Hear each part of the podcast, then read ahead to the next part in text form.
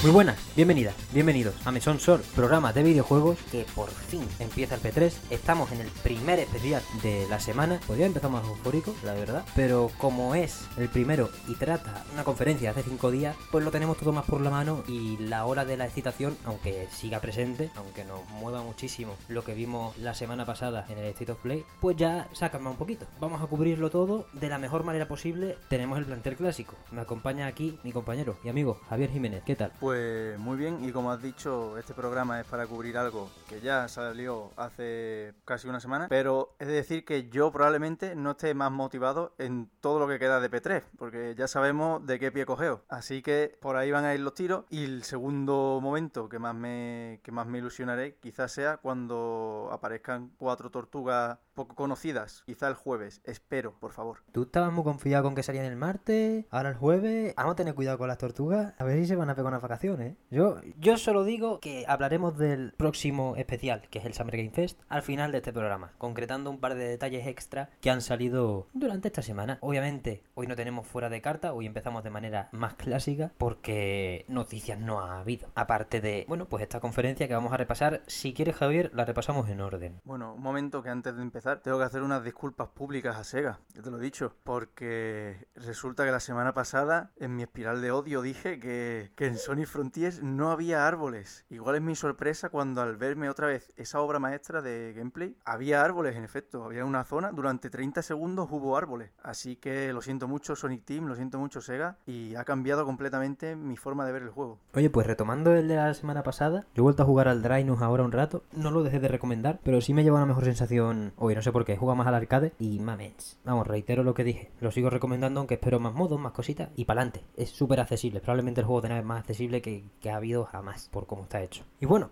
pues pasamos entonces ya al State of Play. No hay más cosas, no se me escapa nada, ¿no?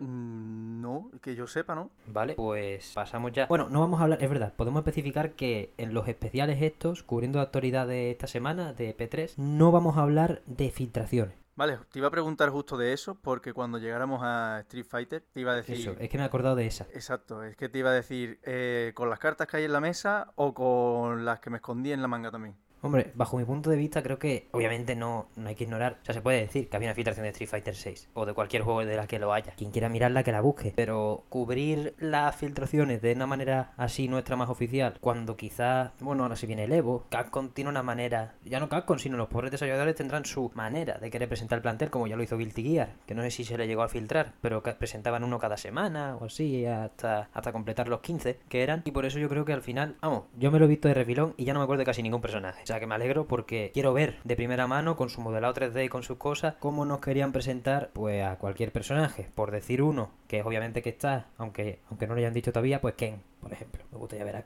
cómo han plasmado a Ken. Obviamente Ken va a estar, haya filtración o no. Eh, pues sí, estoy de acuerdo. Bueno, a mí realmente no me gusta mucho el formato este que utilizan todos los juegos de lucha de anunciar un personaje cada X tiempo, pero, pero sí, es verdad que es una pena que se haya filtrado. Vamos, y en lo que en lo que quería hablar, lo único que iba a decir es que eran 22 personajes el plantel inicial, si podéis sobrevivir con ese spoiler, pero no voy a entrar más allá de, lo, de los cuatro que se han visto, pero bueno, ya nos pondremos con ello cuando lleguemos. No está mal 22, ¿eh? Y bueno, a lo mejor son más, bueno, no sé, da igual, esto ya es especulación y, y además Street Fighter 6 es de lo último de la conferencia, así que vamos por orden. Capcom casi que abre y cierra la conferencia si no fuese por cierto megatón cósmico que va a ser la polla. Empezamos el State of Play con guitarrita, con castañuela la verdad que yo no me esperaba algo así, sobre todo porque luego el juego no tiene ese trasfondo eh, flamenco, pero empezamos con un teaser, trailer, luego trailer, luego un poco más extendido, un pelín caótico, por eso no tiene tanto de lo que hablar, de Resident Evil 4 Remake. Se viene, bueno, vamos en orden, al final no hay misterio. A ver, eh, es que no le tenéis el punto cogido, o sea, eh, guitarra, flamenco, localización en el norte de España y voces en mexicano. Es que la combinación... Lo mejor de ambos mundos se podría decir, pero en verdad no. En realidad lo peor de ambos mundos y flamenco. ¡Hostia! vale. Vaya.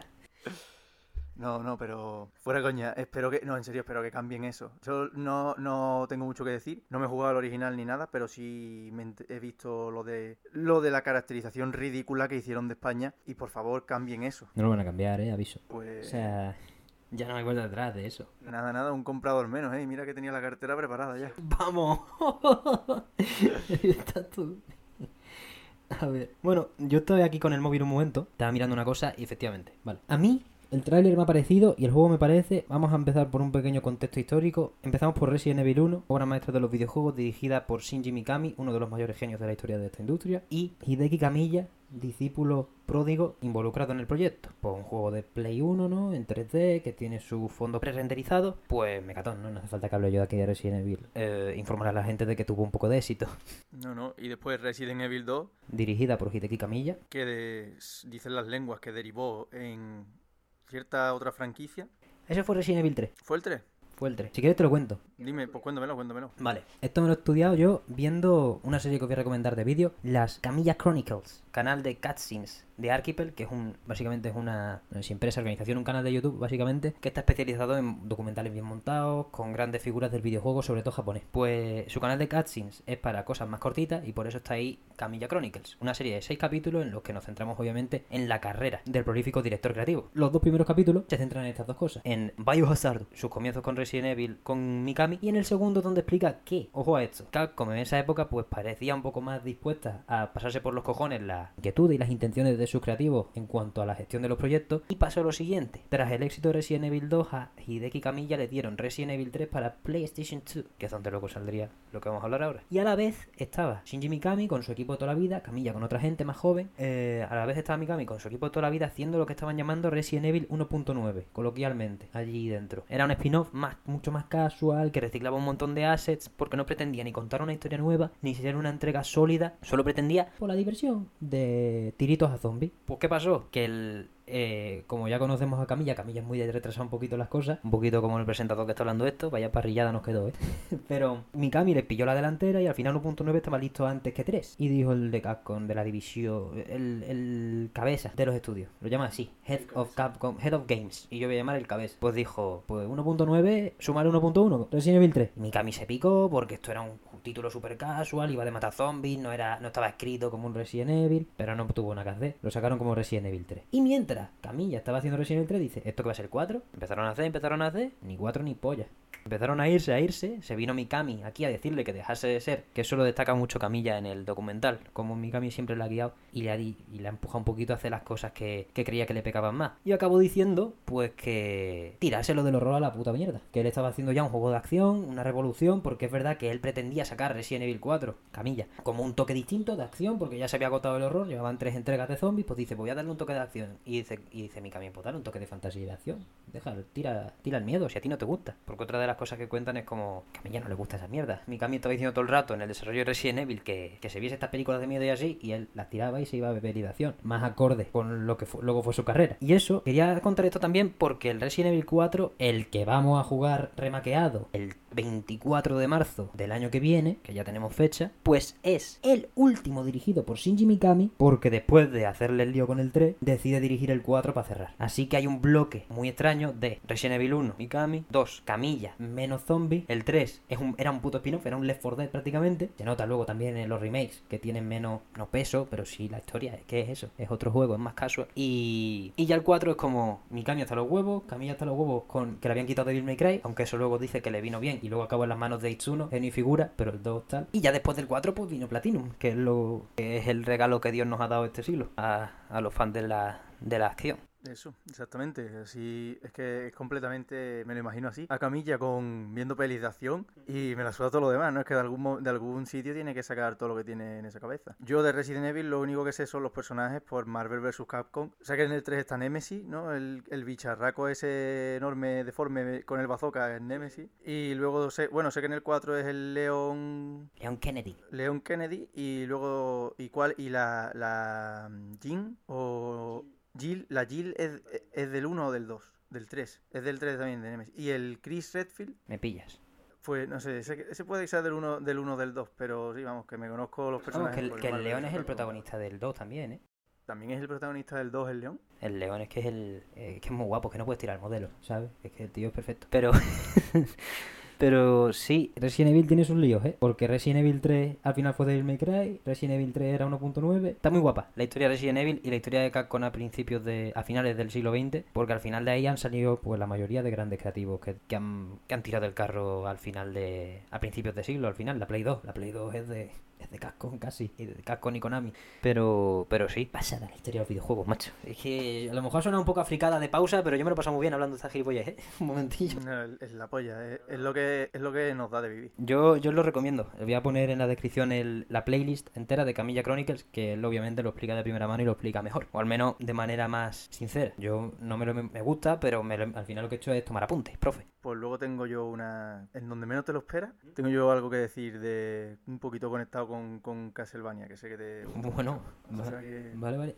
Pues Resident Evil cubierto, Resident Evil 4 Remake, recordamos 24 de marzo de 2023 y lo único que nos queda por decir es que tendrá contenido en VR, en realidad virtual. No sabemos si es el juego entero, ya sacaron el juego entero el año pasado, a finales del año pasado creo, o a principios de este, para Oculus Quest. No sabemos si van a meterle simplemente el privilegiado Re-Engine o si van a hacer otras cosillas como en Resident Evil 7. Lo que vino después, si quieres pasamos ya al bloque ya efectivamente de la PlayStation VR 2. No dijeron nada de precio, ni del aspecto, ni de la fecha, por supuesto, esto era, ya dijeron que iba a ser un vistazo rápido a nuevos juegos de para PSVR 2 que iba a tener, ya dijeron en su informe financiero, 20 más de 20 títulos eh, de salida para unas gafas VR es tela. Uno se puede esperar por ahí que quizá peguen el empujón y llegues al Life Alyx, que es probablemente el juego del salto por el que la gente ha empezado a tratar la VR en serio. Pues no lo sé, es muy difícil que Valve suelte eso, pero si alguien puede forzarlo a ello, pues Sony tiene pasta para ello. Y, tampoco creo que mala relación con Valve y que Valve tampoco quiera que su juego, que le habrá costado una pasta de hacer, se quede en un mercado de nicho de PC. Sí, no, estoy, de acuerdo y, y yo creo que tienen quizá la, no sé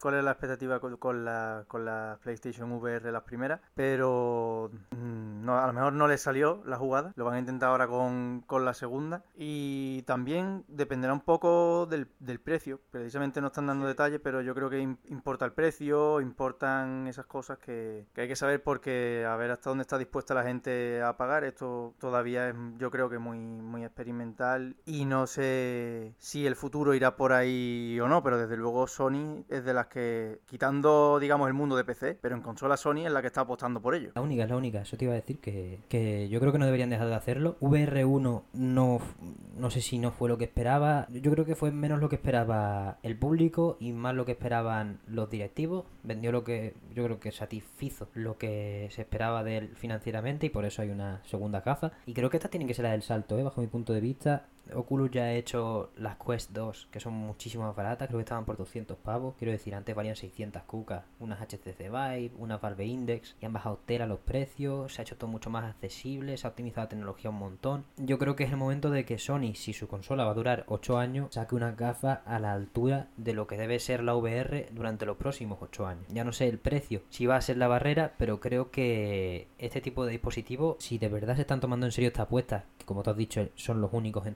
tomársela en serio en consola, creo que no tienen que existir y no tienen que dejar de darle darle impulso para que sea para que sea una competidora a las Oculus Quest, quizá, porque yo creo que las Valve Index no me acuerdo cuánto cuestan, pero como valgan como como valgan como unas de gama alta de VR, se pueden buscar un problema a la hora de de traducirlo en ventas, porque al final lo que querrán es que esto se acabe masificando, no querrán que lo compren 10 personas, porque es verdad que dicen, no, es lo mismo que lo compren mil personas a 20 euros que 100 a 200, ya lo sé, hijo, pero tú lo que quieres es que los juegos vendan también, ¿no? Y por eso Sony ha enseñado en su nuevo en su State of Play, pues una sección de VR, un bloque de VR que empieza con Resident Evil otra vez. Ya hemos dicho que Resident Evil 4 va a tener contenido en VR, pero es que no va a ser solo ese, va a ser también la gallina de los huevos de oro de Capcom el año pasado, junto a Monster Hunter Rise. Resident Evil Village, no sabemos si va a ser el juego integral, yo creo que sí, como en Resident Evil 7, pero va a recibir su contenido VR full de mango con Re-Engine, ya se ha dicho todo de, de, bueno, de un candidato a juego del año, el año pasado, aunque a muchos de nosotros nos sorprendiese. Sí, totalmente. Y quizá, a ver, por hacer la coña, quizá este, esta versión de VR el género no sea de miedo, ¿no? Dep- depende de cómo se lo tome la gente. Bueno, es que Resident Evil 8, según cómo se lo tome la gente ya, pueden no ser un juego de miedo.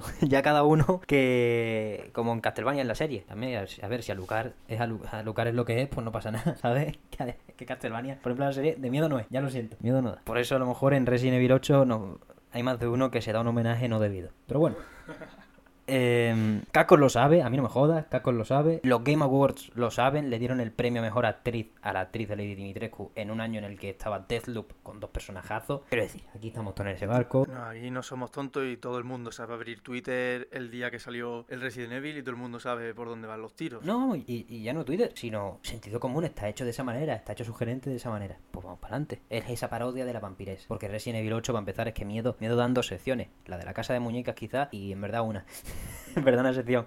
Es así. Por eso quizá más de un fans estaba un poco de culo con Resident Evil 8. Pero bueno, ya veremos por dónde va tirando la franquicia. De momento, el juego del año que viene es vuelta a los orígenes. Es verdad que a uno, que también se le acusaba de no ser muy de miedo, pero es Shinji Mikami. A mí me da igual todo.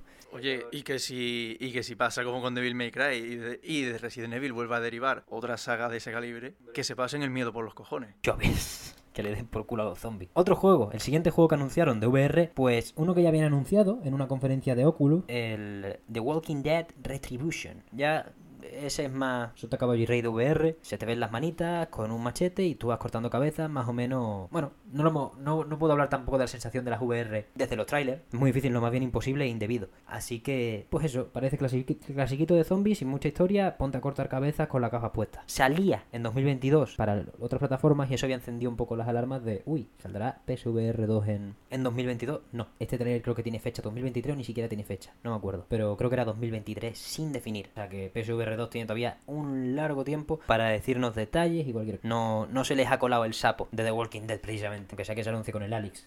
Aunque sea que se filtre la fecha con el Alex. No, pero es eso, que perfectamente puede salir el juego y cuando salgan las gafas ya, ya saldrá la versión. El siguiente juego, que se cubre de manera corta, porque el Village VR tiene un trailer corto, el Retribution más o menos también, pues el tercero es No Man's Sky, que, bueno, la peñita de Hello Games lleva, lleva metiéndole de todo al videojuego que salió en 2015, si no recuerdo mal, y desde entonces pues han entrado tantas cosas que hasta VR. ya estaba, ¿eh? En PC, creo. Mm, El curiosísimo caso de No Man's Sky. A mí me encanta, ¿eh? Que hayan, que hayan podido remontar. Yo, yo no lo he jugado, ¿eh? Pero la gente de, de juegos de exploración espacial, en su mayoría, está muy contenta y, y eso me, me hace feliz al final. Porque, joder, fue un proyecto de lo que se podría etiquetar como la Sony mala, de forzar, forzar, forzar ahí la salida, que ya, pues parece que ya no se ve tanto, menos mal. Hemos aprendido de ello. Y que tenga tanta soltura como para soltarte un modo VR de soslayo en un State of Play, que ya lo soltaron antes en PC por la cara. Eso sí que fue que lo vi en un tweet y dije, ¿cómo? O sea, esto lo anuncian así. Pero bueno, grande No Man's Sky, el... o seguimos viendo por ahí exploradores, no sé cómo se llamarán entre ellos. No, bueno, ¿cómo se van a llamar? Si no se encuentran, ¿no? Una de las... No, ya se encuentran, ya se encuentran. Eso, pero cuando salió una de las premisas era esa. Ya, ya. Oye, pero me alegro muchísimo de que remontara y me encanta ver los casos que como estamos ya acostumbrados a ver juegos que todo se espera todo de ellos salen mal y todo muy mal y mal- mala gestión, pero me gusta ver los que tropiezan al principio y remando, remando, remando, salen las cosas bien, se les recompensa, los desarrolladores contentos, la comunidad también y joder, final feliz. Hombre, a ti uno que te gusta es el Battlefront 2, por ejemplo. Pues por ahí va, aunque no, no tuvo final feliz por culpa de, de EA, cerrarlo antes de tiempo, pero, pero fueron bonitos lo- los últimos meses. Hombre, se puede seguir jugando, ¿eh? Sí, claro, a ver. Pierde, pierde parte de la gracia, pero, pero sí, fue bonito. Por último, que creo que también lo dejó Sony para último lugar, obviamente el que más largo y tendido enseñaron, tampoco muy largo y tendido, pero lo suficiente como para que a alguno le viese un pelín menos de Half-Life Alyx de lo que uno esperaría y un poco más de VR basicote. Ya veremos cómo queda, al final lo que he dicho antes, los trailers es muy difícil juzgar con los juegos normales, imagínate con las VR, que eso es otra sensación, otra vida, otro, otro fluir. No, que el 90% de, de- depende de la experiencia, es que es el probarla. Aquí estamos nada más para deciros que ha salido. Por último, en el bloque de PlayStation VR 2, Horizon Call of the Mountain, el juego desarrollado por Firesprite, el que dijimos que era Sony Liverpool, compra-venta, compra-venta, supervisado por Guerrilla, por supuesto, supuestamente, pues ya tiene cara y ojos más o menos, tiene su ha presentado su graficote, ha presentado su nivelcito de la barca para que no te mueva. El tráiler quizá podría haber sido más extendido para mostrarle a la gente que no es un shooter sobre raíles, pero yo creo que lo que vimos está normal. O sea, yo creo que sigue teniendo el carácter de este es el juego que te tienes que comprar de salida. Aunque vaya a haber 20 o más, hasta que Falix no gasto de presencia, si es que lo hace, este es el juego que te tienes que comprar de salida con estas gafas. Yo creo que tiene, tiene ese puede ver tanto Fire Sprite como Guerrilla como PlayStation de si de verdad te lo estás tomando en serio, si de verdad estás apostando, el que tiene que pegar el do de pecho junto al juego de Valve, si se viene, es el tuyo. O sea, aunque no sea malo vivir de Resident Evil Villa, de lo que traiga Resident Evil 4, de rejugarte Resident Evil 7 Biohazard en, en Play 5, tú tienes que pegar el golpe en la mesa y decir, che, aquí estoy yo, que he metido chorro mil cucas, chorro mil trabajadores a trabajar en esta experiencia para que sea óptima. Para decirle a Half-Life Alyx, eh, quizá no te escupo en el ojo, pero me pongo a tu altura. Pasado lo de VR, que ya veremos dónde acabamos con ello, Sony empezó otra vez con los juegos, no quiero llamarlos normales, pero los juegos de consola de, de toda la vida. Empezó con un anuncio, aunque haya dicho que son de consola, empezó con un anuncio para PC. Recordamos, en el informe financiero de Sony del último mes, o del mes pasado, perdón, hablan de, aparte de los 20 juegos de VR, hablan de previsiones de beneficios en PC.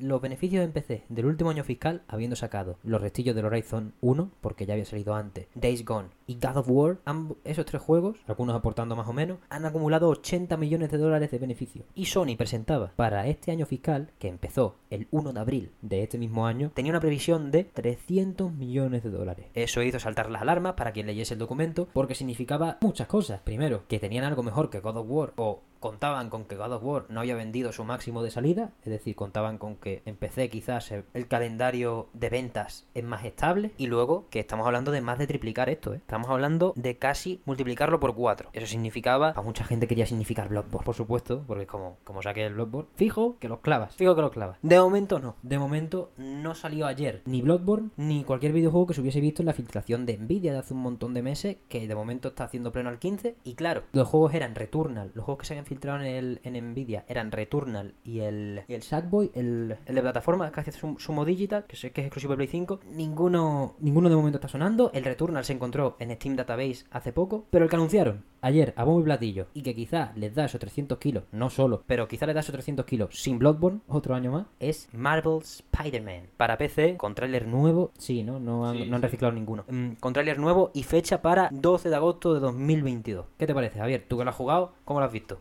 Eh, bueno, yo puedo, si te quieres que te diga algo del juego, pues para mí es de los mejorcitos de la generación pasada. Lo disfruté un montón. Eh, muy completo. Además, esta es la edición con, con, los DLCs. Que, bueno, eh, son tres historias de, de expa- expansión. Que en total, entre todas, pues serán como unas 10, 15 horas. Pero el juego base es sobresaliente, me encantó. Y es eso, lo que has estado comentando, que estamos en algo que parecía impensable hace unos años. Y estamos en un mundo en el que los videojuegos exclusivos y los pesos pesados de, de Sony PlayStation los estamos viendo en PC. Es eso, God of War, Horizon, Uncharted, la colección de Uncharted completa, Spider-Man ahora y todos los, juegos de, de Sony en, en PC, menos Bloodborne, está claro, porque la especulación está ahí. Yo no, yo no sé si saldrá o no al final, pero antes la excusa era que, que era lo que vendía el PS Now. Si no, PS Now tendría una base de cero usuarios. Ahora que se va a actualizar con el PS Plus Extra y Premium y toda la pesca, quizás sea el momento de, de sacarlo en PC. Pero de lo que podemos decir de, de este Spider-Man es que es un juegazo y que todo el que no tuviera una consola de, de Sony para haberlo jugado y le interese, además que mucha gente le interesará simplemente por el personaje, ¿no? el superhéroe más famoso de todos los tiempos, pues darle caña porque no es el típico... Ya quedó atrás la época en la que los juegos de, de superhéroes o juegos de... que en este caso no es una, no es una película de- del personaje porque es su propia versión, a mi parecer la mejor de, de los últimos años y la mejor quitando algún cómic suelto, tampoco me los he leído todos. Profe, yo te lo digo así, claro, ¿eh? Como están los cómics de Marvel desde hace 10 años así, como está el cómic en general americano de C Marvel, probablemente sea la mejor de estos años sin incluso contando el cómic. O sea, el cómic no estaba contado prácticamente. Y me duele porque yo antes era bastante tal, pero es así. Pues eso, a mí me encanta. Ni MCU, ni nada, ni Toby, ni nada. Que este es el mejor Spider-Man. Y como juego, pues bebe mucho de, del Arkham Knight, otro que tal baila. Y dadle caña a todos los que os interese lo más mínimo. No sé, evidentemente saldrá a precio completo. ¿Estás seguro? El God of War sale a, 40, a 50 o a 40. Yo creo que con la excusa de que Ultimate Edition, no sé qué. Pero bueno, por ahí andará. Y luego también, que esto no, no, no se anunció a la vez, ¿no? Claro, Pero... que se lo pusieron luego en el blog de PlayStation. Pero también va a llegar el Miles Morales, que a mi parecer no es ni siquiera un, juego, eh, digamos, independiente. O sea, salió como juego independiente, yo lo tengo como juego independiente, pero míralo como una expansión del, Spider-Man original. Pero más por el sistema que por otra cosa, ¿no? Quiero decir, la historia es muy aparte, entre comillas. Quiero decir, la típica de que al final el Morales y el Parker están en la misma ciudad y seguro que se juntan para el final. En plan, que salen los dos juntos. Porque la baza del Spider-Man 2 es que ya sí están los dos juntos. O sea, la típica de que acaba con los dos juntos. Claro, claro, no, no entramos en spoilers, pero, pero sí, el Miles Morales es más independiente. Vamos, el Spider-Man, el Parker se va de vacaciones, literalmente, y ya está, y te toca ser el Miles. Yo te digo una cosa, por cierto, Morales, otoño 2022, indefinido. También entra en este informe financiero, que lo has mencionado tú antes, el Uncharted, el legado de los ladrones, que trae el 4 y el spin-off de el legado, perdido. el legado perdido. Todavía no tiene fecha, tiene 2022, así que es otro juego que entra, que yo pensé que ya había salido. Pues a mí me interesa más el Morales, lo que quería decir. Más cortito, ¿no? Es más... Primero me han dicho que es más corto. Es más cortito. Eh, la campaña, 10 horitas, 10 horitas, sí. Yo creo que en 10 horitas te la puedes... Entre 10 y 15. No sé, a lo mejor entre a lo mejor son 12, pero sí, entre 10 y 15. Menos de 15, menos de 15. Pues fíjate que me interesa bastante más el Morales, aunque por supuesto eso es lo que tú has dicho, el Spider-Man bebiendo de los Arkham, que precisamente son los que marcaron ese cierre de la época que tú decías, en la que los juegos de superhéroes eran un poco y que valían para lo que valían. Hay que estar atentos, hay que estar atentos. 12 de agosto, más cerca casi imposible. Estamos a dos meses. El Morales a ver si me lo tiran en septiembre. Yo te digo una cosa, te recomiendo mucho más el, original porque quizá, o sea, quizá no es más largo, pero tampoco te vas a pasar mucho de 20 horas. Y si no te quieres perder mucho más, no te tienes por qué perder, puedes ir al grano. Y la historia del, del, del Spider-Man, Marvel Spider-Man, es muchísimo mejor. Y el Miles eh, se nota que se nota que fue lo que es, como una, una expansión que derivó en un y, además como que lo sacaron intergeneracional ahí, no sabemos muy bien, no tenemos el 2. La historia, bueno, cuenta un poco, amplía un poco el trasfondo de, Miles, pero no arriesga mucho, no esperes eh, encontrar cosas muy, muy importantes ni, ni, muchos personajes que vayan a salir en el futuro. Entonces todo lo, todo lo veremos en, en el futuro Spider-Man 2. Así que en ese sentido la historia del 1 es mucho mejor y el 2 lo único que, que introduce alguna mecánica nueva porque Miles tiene poderes más ampliados que los de Spider-Man como una bioelectricidad yo, no sé, no voy a extenderme más porque no juego ninguno de los dos. Me gustaría poder jugar a ambos y pegarnos un debate aquí porque ya estoy viendo yo las por, por, lo que, por lo que tú dices que le falta, ya estoy viendo yo lo que me gusta, que le falten ciertas cosas. Pero bueno, ya veremos el debate de, de los Spider-Man cuando, cuando los dos salgan y me los pueda fumar gustito. Hay ganas, ¿eh? También te digo. Ya no de Spider-Man, sino de, de jueguitos de acción guay desarrollado por un estudio como es Insomnia, que, que es como la copa de un pino. A ver si me convencen de que los juegos de superhéroes también, porque los Arkham no me terminan de bueno, no me voy a meter en un jardín. Pues sí, dale caña y me cuentas cuando lo juegues, que me interesa tu opinión. Ya, vamos para allá entonces. El siguiente, Stray, el gato que va por ahí, resolviendo puzzles. El juego de Anapurna anuncia de nuevo un tráiler en un State of Play. Prácticamente creo que ha tenido exclusividad 100% Sony con estos anuncios. Y por fin este tráiler nos enseña un poco más de lo que es el gameplay y lo más importante, la fecha. Para quien estuviera babeando con el gatete que lleva una mochila o o algo así, creo que lleva una mochila en la espalda, mm, al menos en algunos momentos del gameplay, pues lo va a tener pronto. 19 de julio se viene el gatete, no soy científico, no soy experto en los juegos de puzzles y tal, pero cuando vi, a mí el gameplay no me ha terminado de... Quiero decir, está bien, ¿eh? Pero que no me parece innovador en ningún aspecto, son muy son puzzles muy toda caballo y rey de toda la vida. Quizá el que... Quizás si alguien viene muy curtido en juegos de Anapurna o en juegos indie de puzzles se vea un poco más huérfano de la cuenta. Yo como tampoco juego mucho a ello, pero sí me pareció muy prototípico de lo que he visto yo en gameplays de muchos muchos otros juegos. Entonces ya veremos, ya veremos cómo está Stray. De momento, quizá el gato gana más, o sea, quizá el juego gana más por el gato que por los puzzles. Ya veremos que, cómo se traduce esto en ventas y en sensación jugable y en recepción crítica. ¿Tú lo has visto, Javier, el gato? Sí. Y además yo creo que es de lo, es de lo que más ruido, así, de lo que menos me esperaba que haya generado ese ruido. Bueno, hemos tenido hemos tenido un descanso para tomarnos un donut, la verdad. Estábamos aquí. Es que he comprado, lo teníamos aquí delante todo el rato, todo el programa. Y estábamos ya, estábamos ya faméricos, mirándolo todo el rato, que se derriten. No, pero que bien han entrado. Pues. Pasamos entonces. Mm, ¿Qué prefieres? ¿Que te hable en orden o te hago un bloque con los indie que se presentaron? Que son dos más. A mí me mola más ahora bloquecito indie. Pues el siguiente, te lo voy a meter en desorden total. El, otro que vimos fue Season, un juego que ya se ha visto varias veces, de la chavala en bici que va por ahí recopilando recuerdos, mm, con una cámara. A mí me molaban más los otros trailers, tampoco, tampoco me quiero poner de culo porque la verdad que el trailer este no estaba mal, pero ya me ha dejado con más incógnitas de tener que probarlo en el hipotético Game Pass o donde salga. Que por cierto, hablando de membresías, El Stray, sale el 19 de julio, incluido en PlayStation Plus Extra y Premium. Para quien lo vaya a empezar a pagar este mes en Europa, pues que sepa que no tiene que no tiene que comprarlo si lo tiene si lo mantiene para julio. El que no sale para, para Extra y Premium es el Season. Creo que tampoco está para Game Pass, me lo acabo de inventar lo de si sale en Game Pass. Pero bueno, ya veremos las sensaciones que deja a la gente que lo pruebe. Ya veremos si lo traemos aquí porque lo incluyan en Game Pass o porque lo consigamos o lo compremos. Veamos bien que al final nos convence. No sé, ¿tú lo has visto, Javier? Yo Sí, pero a mí no me. Verá, no. ni critico ni nada. Simplemente a mí no, no, me lo, no me gastaría el dinero. Si tienes el, alma, el arma definitiva, que es el Game Pass, y lo meten y le puedes dar caña, quizá eso puede que esté interesante comentarlo. Pero yo no me. No lo, no lo compraría. Yo creo que le falta un tráiler que nos enseñe el empaque que tiene verdaderamente. Porque a mí me gustan los juegos contemplativos, de pasear, sí, me parece bien, de explorar, de descubrir, de. como un poco.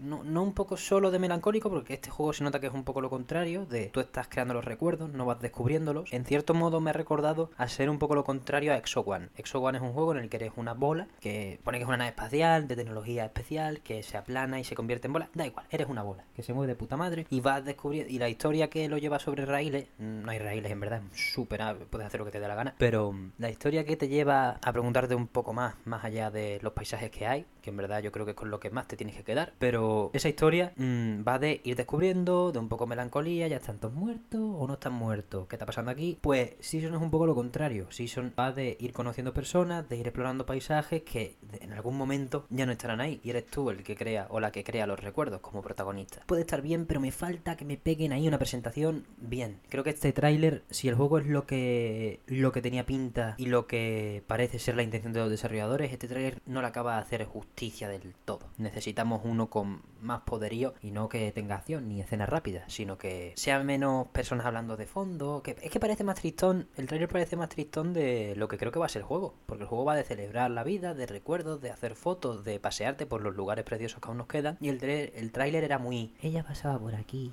y, soy un niño llorando muy pequeño y, tengo aquí a una anciana que está a punto de mocharla y es una pena. Y es como, no, el juego no tenía pinta de eso, ¿sabes? Así que ya veremos por qué pie cogea. Yo espero que, yo creo que por ninguno y que este tráiler es un poco más para atraer a un tipo de... Eh, es más para cuestionar con un tono más general de los indies contemplativos, que a veces son quizá más tristes de la cuenta. Por, obviamente esto lo digo generalizando de una manera bastante ilegal, pero creo que se me entiende con lo que mucha gente choca al verse este tipo de juegos. Yo creo que Season no lo tiene y por eso no va a generar ese choque. Pero bueno, ya veremos cuando salga. El otro sí que no tiene discusión. Ya empieza la zona caliente del State of Play. Todo ha estado bien, pero ya empieza la zona caliente del State of Play. Em, ya lo que queda aquí en esta libreta tiene ya está. O sea, vamos para adelante. Roller Drum, el juego de Roll 7, que son los creadores de los Oli Oli. Oli Oli World salió a principios de este año, en febrero. Un melocotonazo indiscutible en cuanto a mecánicas, en cuanto a skate, en cuanto a pasarla bien. Pues han decidido que un juego al año no es suficiente. Y con su estética, que me parecía el Sable, porque los Oli Oli son más cartoon y tal. Y entonces no identifiqué de primeras el motor del juego. Identifiqué el Sable porque eran más humanoides, más altos, más normal. Pues es un juego de Roll 7 editado por Private Division, imagino otra vez, no, no lo sé, pero sale el 16 de agosto, muy cerca de que quizá es el mejor juego de este año. Y precisamente cuando yo lo vi, no tiene tanto de parar el tiempo y de tiempo bala, aunque en el tráiler sí lo expresan mucho, aunque quizás simplemente un efecto del tráiler. ¿eh? No me acabo de fiar de que sea una cosa que puedas activar. Yo creo que va a ser más sin parar el tiempo, pero me recordó al puto y la verdad. O sea, ir en patines con dos pistolas, pegando disparos súper dinámicos, cogiendo los medios tubos. Shooter, shooter rápido, shooter rápido. Escúchame, pero lo de parar el tiempo no se, no se cambia hasta... Quizá me esté fallando la memoria, pero me da, me dio la sensación que cuando hizo eso, el colo de parar el tiempo, se cambió incluso el color. plan, como que se puso por un momento más o, en blanco y negro, no me acuerdo. O, en, blanco y negro no, pero o más, o como que cambió, exacto. Entonces quizás sí sea, ¿no? Un tiempo tiempo bruja, lo voy a decir. Pu puede ser, es que no lo sé. No, no quiero, es que no quiero fliparme más de la cuenta. Ya me he flipado un poco con el Season aquí hablando. No quiero fliparme más de la cuenta con Rollertron porque sí creo que fue una buena presentación. Un juego single player en el que vas patinando con patines de cuatro ruedas de estos de dos filas y tienes dos pedazos de pistolas que van reventando gente. La verdad que a mí poco más me tiene que dar para que, para que me lo pase bien una o dos tardes. Una o dos tardes o, o me lo paso ocho veces como, Una o dos tardes, no tienes tiempo para más. Después hay que ponerse con. O sea, del 16 al 19, tío. Tienes tres días. Bueno, a ver, a mí sí me das una semana en la que juego a Vanquish 2 espiritualmente. Bueno, espiritu quiero decir, salvando las distancias, pero si, si me juego Roller Throne y Bayonetta 3 la misma semana, ya el resto del año lo podéis cancelar. O sea, me suda los cojones. cancélame todo, cancélame todo lo que haya para atrás. Hasta el Escarlata Pokémon, yo que sé, es que tampoco hay mucho para final de año, ¿no? No, bueno, el God Ragnarok que tiene sin fecha. Te iba a decir por mí que lo cancelen, lo de... O sea, sí, que sáltate lo que queda de año. Yo, verás, estoy esperando las tortugas este verano, así que después... Bueno, es verdad que decir que cancelen el resto del año a partir del 19 de agosto es cancelar el Splatoon 3, ¿eh? Tengan cuidado. Bueno, pero es, eh, pero es verdad que hemos perdido por el camino al Zelda Breath of the Wild 2 y hemos perdido a Starfield, así que... Por eso. es fácil, fácil, esto es fácil. Y vamos a perder a God of War. Bueno, a ver, a lo mejor el Geoff tiene algo que decir, no lo sé. Si, si hay alguien que lo tenga que decir es él, porque, bueno, Antes, antes que Sony. ahora hablamos de God of War. Ok, ok. Mm, El siguiente juego, que no fue el siguiente, siguió a Stray, pero es el siguiente del que tenemos que hablar, es The Callisto Protocol. El juego desarrollado por el estudio del bueno del Scofield, que es uno de los creadores originales de Dead Space, un estudio que, bueno, de trabajadores de Electronic Arts, que se fueron cuando chaparon Visceral, el estudio que hacía estas, estos juegos de acción y horror, que, bueno, pues por fin presentan con gameplay, pedazo de gameplay bajo mi punto de vista, el sucesor espiritual de este juego, que creo que se puede vestir de ello sin, sin mucho problema. Y lo más importante también, han cogido, bueno, las dos cosas que faltaban en todos los teasers que nos presentaron, en la portada de Game Informer, que no valió casi para nada, pues lo han cogido todo y lo han puesto. Gameplay, súper sólido, súper guapo, y fecha, 2 de diciembre de 2022. Luego, otro juego que presentaron fue el Eternites, que en ese ni nos vamos a parar porque a mí honestamente me estomaga un poco. Con perdón de a quien le guste, la verdad. Espero que sea un buen juego, pero lo que presentaron ayer, eh, eh, más crudo de la cuenta. Y ahora, y ahora pasamos ya a lo gordo de la conferencia, lo que a muchos dejaron sin palabras, a lo que a muchos nos ha dejado con más palabras de la cuenta, como es mi caso con ciertos juegos. Pero primero va el que, el que quizá nadie se esperaba, por la proximidad del Evo y por la, la opacidad del proyecto, entre comillas, solo un teaser de 40 segundos. Pues ayer, ayer, los cojones,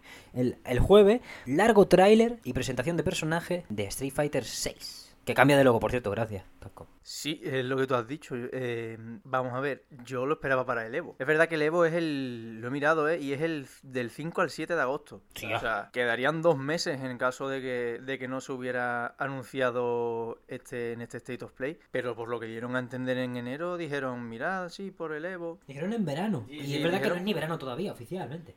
Por eso te digo. Pero bueno, me la suda, sinceramente. Porque yo estoy levitando con, con lo que se ha visto de, de Street Fighter 6. Y no solo yo, porque el- por el vistazo que le he echado a, mi, a mis fuentes de información habituales en el mundillo. La comunidad en general, ¿no? Sí, yo creo que está todo el mundo, está todo el mundo levitando con, con este juego. Ha empezado con, con muy buen pie. Quizá todo lo contrario a, a Street Fighter 5. Creo que han, que han aprendido de todo. Y bueno, vamos a comentar las cosas más interesantes. Si quieres te, te introduzco un par de cosas para yo callarme en un rato porque eres tú el que se lo ha preparado. Dímelo, ¿no? Y si, interrúmpeme además cuando quieras, ¿eh? Que así cojo aire y cualquier pregunta que me plantees seguro que es más interesante que, que lo que tenga aquí. Vale, un par de puntos. El mundo 2K me parece demasiado raro uno todavía, me lo tienen que convencer más. Y Chun-Li está para rezarle, otra semana más. Eh, el mejor personaje de la historia del juego de lucha, ya lo siento. Ya puede darle. Vale, ya con, con esa aclaración necesaria. Eh, es decir, lo del mundillo, bueno, tampoco tenía mucho que, que hablar de eso. A mí me da un poco igual, quiero decir, lo veo un añadido que no tiene por qué estar ahí, pero mira, se lo han jugado. Y ahora os digo porque el nombre de- del... Voy a empezar por ahí. El nombre de, de ese modo, que por lo que han dicho, es que aparte del tráiler me he metido en la página web de Capcom, que han publicado más cosas y, y todo lo que ves en el tráiler no te da tiempo a verlo, por mucho que lo veas. La página web está del copón, ¿eh? Yo me he metido para ver los artworks y todo eso, es una pasada. O sea, Capcom lo borda casi siempre con esta página web y este caso no es, no es excepción. Está muy muy bien. Y el, el mundo el mundo abierto este, vamos, mundo abierto, no, el mundo 2K, que es literalmente eso, como el, como el 2K, eh, se llama World Tour. Como el modo de Street Fighter Alpha 3, la versión definitiva, pues ahí en ese caso no tenía nada que ver porque era simplemente combate tras combate, que ibas por... Pero con su cierto retillo y tal, era ha sido el modo más completo para un jugador que nos han ofrecido. Quizá vayan por ahí los tiros en el sentido de que ahora tienes ese lobby, esa ciudad, Metro City, poca gente lo sabrá, pero nexo de unión entre Street Fighter, Final Fight y puede que alguna que otra franquicia de Capcom. Metro City es la ciudad en la que se, en la que estuvo localizado el Final Fight, original de 1989 y también, y también los siguientes. Muchos de, esos, de los personajes de esta saga los hemos visto a lo largo de los años en Street Fighter, como Poison, como Cody, como Guy y otros tantos más. Entonces, pues ahora los tenemos, vamos a tener a Ryu, Chun-Li y compañía correteando también por, por las calles de Metro City. Y quizá este, este, modo es para es individual. O sea, digamos que aquí van a estar los que los que no se quieran enfocar del todo al online, pues Capcom ha tomado nota que en el Street Fighter V al principio los dejó completamente en pañales y en este caso pues vamos a tener un modo que, que toma el manto espiritual del World Tour de, del Alpha 3 y probablemente sea con ese que sea combatitos, misioncitas, con toques modificadores, tal, para darle más chicha al asunto, como puede hacer por ejemplo Injustice en, en el multiverso, pero eso añadiéndole la componente de, la ciudad de Metro City. Yo lo que más me ha llamado la atención del tráiler y el, título que le pondría es que es más Street que nunca.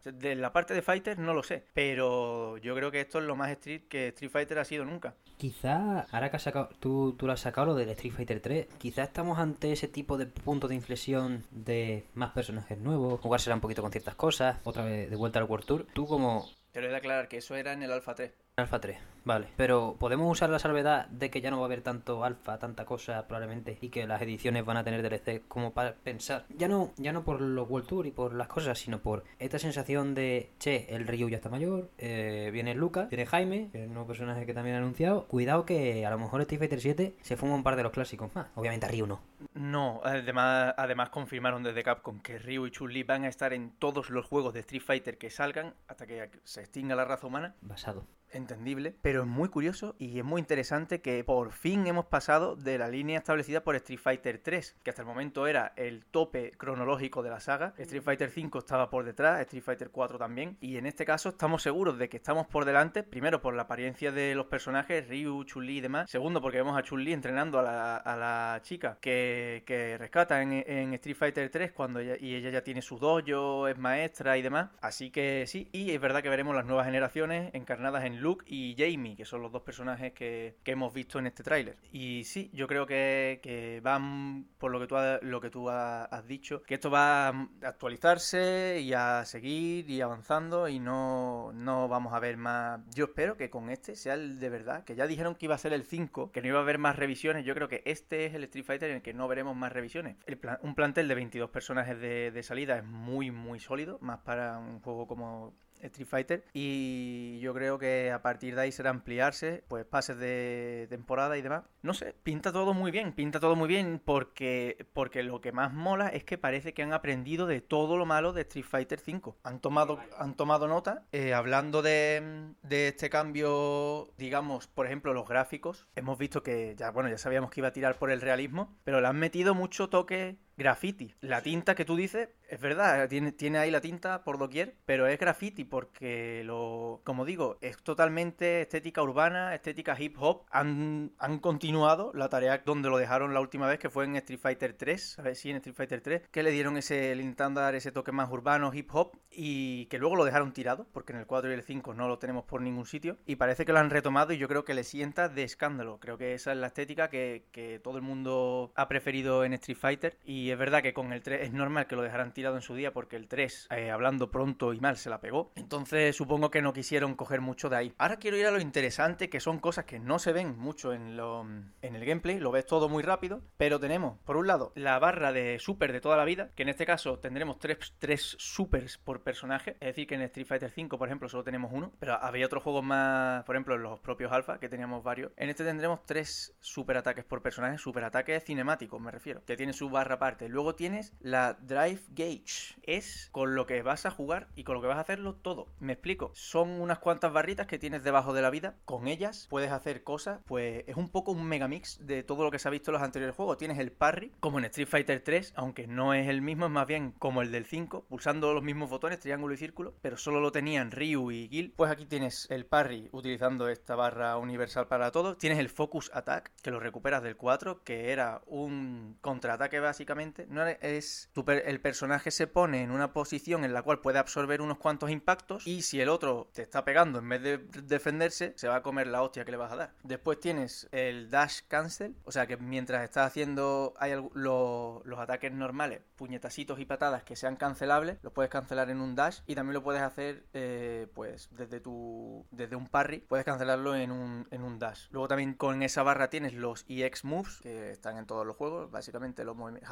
Hadoken y todo lo que tenga cada personaje, pues gastando barras y una versión más, más poderosa de, de, ese. Y tienes el, el V reversal de Street Fighter V, que era una mecánica defensiva, pues también la tienes metida ahí. O sea que literalmente han cogido de todos los juegos y los han metido en esta, en esta barra, que por lo que he leído me parece bastante bien pensado. Habrá que ver cómo se implementa, pero esa es la, la gimmick de este juego y un poco un megamix de todo lo anterior. Y después tenemos dos tipos de control inédito completamente en la saga. Tenemos el control, lo llaman clásico, con tus tres botones de patada, tres de puñetazo, tal y cual, lo de siempre. Los que hayan jugado algún Street Fighter lo conocen de sobra. Y luego tienes el que ellos llaman moderno, que vendría a ser tres botones, solo simplemente eh, flojo, medio y fuerte. No te dicen si es patada o puñetazo, cada personaje lo tendrá de una forma. Me refiero, puede que uno tenga en el flojo una patada, en el medio puñetazo y en el fuerte patada. Sí, tres botoncitos luego y, y otro para hacer los ataques especiales. Por ejemplo, le das un botón y haces el Hadoken. Si le das adelante y ese botón el Shoryuken, atrás y ese botón eh, la patada tornado. Y sí, más simplificado. Y las las cosas estas que te ofrece la Drive Gauge también las tienes a un toque de botón, tienes incluso autocombos, en fin, además me parece que se pueden mezclar, no es que tú puedas, tengas que utilizar esto y jugar contra gente que, que utilice esto o que solo sea para el offline, no, se puede mezclar porque también tiene sus inconvenientes. Al estar todo más simplificado y al alcance de un botón no tienes acceso al repertorio completo de movimientos del personaje, eso solo lo tienes con el control clásico en el cual podrás acceder a todo, pero a base de eh, coger soltura y aprender a llevarlo. Eso había otro juego de lucha que tenía eso, de los dos modos? No me acuerdo acordar. ¿Tú que lo tienes por la mano? Eh, sí, hay. Yo te digo, te digo, eh, vamos, y de la prueba de Capcom, el Marvel vs. Capcom 3 lo tiene. El Fighter Z no lo tenía, ¿no? Fighter Z no lo tiene porque Fighter Z está. Ya de por sí el esquema que tiene es más tirando a eso, al de tres botones. No sé por qué me sonaba. Pero bueno. Bueno, de hecho el Guilty Gear, el anterior, este no. El, el anterior Guilty Gear, el Revelator 2, lo tiene. O sea que no, no, no, es nuevo en el mundillo, pero, pero es la primera vez que lo vemos en Street Fighter. Entonces tiene toda la pinta de que podemos estar hablando de ese punto de inflexión, ¿eh? Ya no... O sea, ya es una apuesta seria y yo creo que aunque haya, haya mucho consenso en la comunidad, o sea, yo creo que esto va a vender y a mí me atrae mil, un millón, cien mil millones de veces más este Street Fighter que el 5. Pero creo que se va a llevar a gente, se va a quedar gente la estacada, ¿eh? Hay gente que todavía era medio creyente de ese Street Fighter con cel shading, de ese Street Fighter menos re-engine, pero es que claro, a Capcom tú la pones con ese motor gráfico que ha hecho la obra maestra de Bill May Cry 5, que hasta hace poco probablemente, hasta la nueva generación, es el juego que mejor se veía de todos, de todos, de todo el planeta. Es que tú me tacas con ahora hacer, hacerles el shading, pues a lo mejor es meterla entre la espada pared de una manera muy torpe. Yo creo que este es un paso un paso lógico. Y lo que tú has dicho, me molan las tintas más que un tonto un lápiz en este juego. ¿eh? En el 5 no, pero en este se nota que les ha molado. Coño, colorido, yo qué sé, sí, Street, lo que tú has dicho, totalmente. Más Street que nunca, o al menos por fin han modernizado la Street a nuestra generación un poco. Que no hace falta que lo hagan, porque en las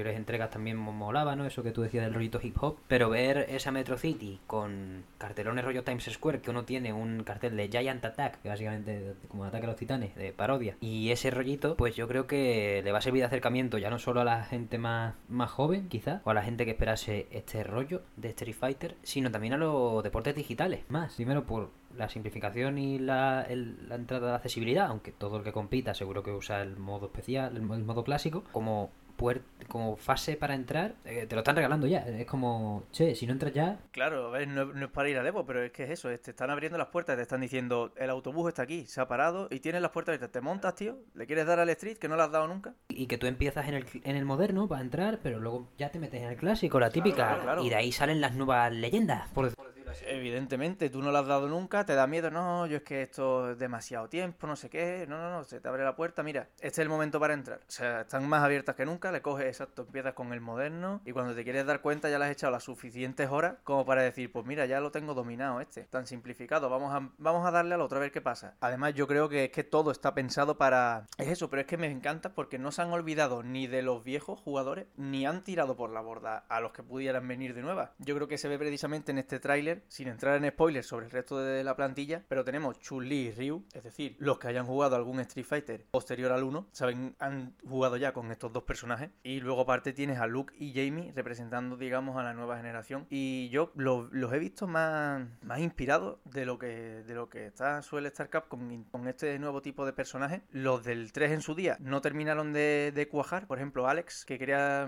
ponerlo como protagonista en Street Fighter 3, no terminó de cuajar. Tampoco, tampoco cuajó Luke cuando lo metieron en el Street Fighter 5. La verdad, se la pegó completamente. Y ahora le han metido un rediseño a todos los que ya conocíamos. A los nuevos no, porque evidentemente son nuevos. Pero los he visto muy, muy inspirados. Y ya digo, es que no, no los puedo pillar por, por ningún sitio. Todo el mundo está, todo el mundo está expectante a ver qué es lo que, qué es lo que nos van a seguir mostrando. Pero parece que Capcom está en estado de gracia. Hombre, la verdad que siendo lo que fue como golpe en los morros de Street Fighter 5 por su monetización, por su falta de personajes y tal, desde entonces entonces no fallan, ¿no? Quiero decir, no, no me puedo poner ahora con el Excel en la mano a repasar todo, pero creo que es uno de los estudios que suelta con más con más calma sus juegos, de que esto, esto es rocoso. Mira, toma, esto es rocoso. Este Resident Evil Remake es rocoso. Este Resident Evil 7 es rocoso. Este Devil May Cry 5 es mega rocoso. Hubieron una época oscura, sobre todo además con el departamento de lucha, quiero decir, se la pegaron con Street Fighter Cross Tekken en 2012. Por eso lo digo, que después de 5 se la bueno, se la pegaron con el 5 y después el remate se la pegaron con Marvel vs. Capcom Infinite, que al menos el 5 lo sacaron otro que tal, remaron y remaron y remaron y la gente se fue del 5 con buen sabor de boca, muy dividida, todo lo contrario a este tráiler en el que he visto consenso en positivo, pero es verdad que el 5 por ese nefasto lanzamiento dejó a la gente muy dividida, fans y haters del, del juego y después de y después del lanzamiento del 5 tuvimos el Marvel vs. Capcom Infinite que no tuvo ni, ni división de opiniones, directamente el juego al año estaba muerto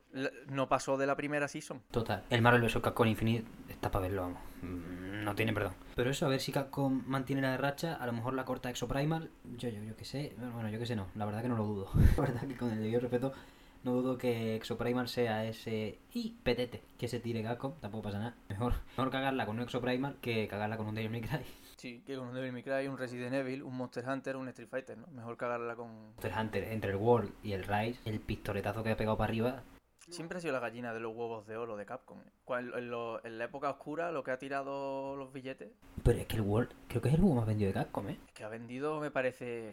Exacto, eso te iba a decir, alrededor de 20 millones. Una locura, es que no hay ningún juego cerca. Si no recuerdo mal, es que el ranking de Capcom era como Monster Hunter World súper alto y después Resident Evil 7 alto, pero a muchísima más distancia del primero que del tercero. Bueno, yo, me alegro, la verdad, que estén por ahí de enhorabuena. A ver qué, a ver qué más vemos suyo tenemos pendiente ya, ya casi nada. Hemos visto Street Fighter 6, hemos visto el remake del Resident Evil 4, tenemos pendiente Pragmata, que se retrasó para 2023. Imagino que es la típica que se ve en unos Game Awards o en un futuro State of Play, ahora que está todo así bien. Por cierto, mientras estabas hablando, me he acordado de que PlayStation compró el Evo, así que poca broma con que al final quizá Capcom pretendía presentarlo en el Evo, pero claro, como está hablando con los mismos tíos para hacer la llamada para agosto como para junio, al final pues se ha buscado bien las castañas muy buena observación, la verdad es que no me acordaba de, eso. Quizás vaya por ahí la cosa. Mm, es que ahí Sony tiene un buen filón, aunque siga saliendo en X, aunque vuelva Street Fighter 6 a Xbox, con, e, o sea, Street Fighter a Xbox con esta sexta entrega, ahí tiene Sony un pedazo de filón para quedarse los anuncios con una exclusividad pasmosa. Bueno, es que es lo mejor, es que hasta de eso han aprendido, ¿no? Digamos, o sea, Street Fighter es una saga que no la puedes privar de, de cuanto más gente la pueda jugar, mejor. Y nunca ha sido una saga exclusiva. Y no tuvo mucho sentido lo de, lo de Street Fighter 5. Ahora vuelve a estar en todas. Y es verdad que yo espero que o sea, no espero de quiero, sino que la, mi previsión y supongo que la de la mayoría de la gente es que tengan menos bases de jugadores en Xbox y tal, pero la tiene. Y, que la alimente con un crossplay.